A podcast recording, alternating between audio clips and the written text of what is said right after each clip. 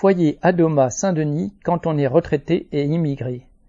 Le 17 juin, les résidents d'un foyer de travailleurs immigrés de Saint-Denis se sont réunis et ont rédigé une pétition car le gérant du foyer Adoma, ex-Sonacotra, a fait savoir que les retraités devaient rendre leur chambre. Les travailleurs dénoncent cette décision. Où aller? Comment recevoir son courrier? Et se rendre à une convocation Comment toucher sa retraite quand on est à des milliers de kilomètres?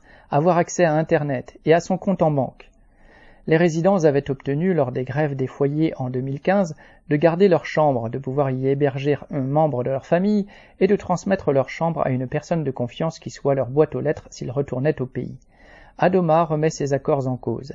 Ces travailleurs auront des petites retraites. Certains devraient toucher l'allocation ASPA pour arriver à 961 euros s'ils résident 6 mois en France aujourd'hui et 9 mois à partir de 2024, et s'ils arrivent à constituer des dossiers complets.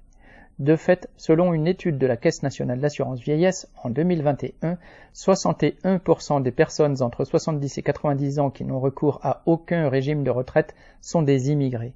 Sans compter 600 000 travailleurs sans papier qui cotisent et ne toucheront rien parce qu'il faut être en situation régulière au moment de la liquidation des droits à la retraite. Loi Pasqua 1993.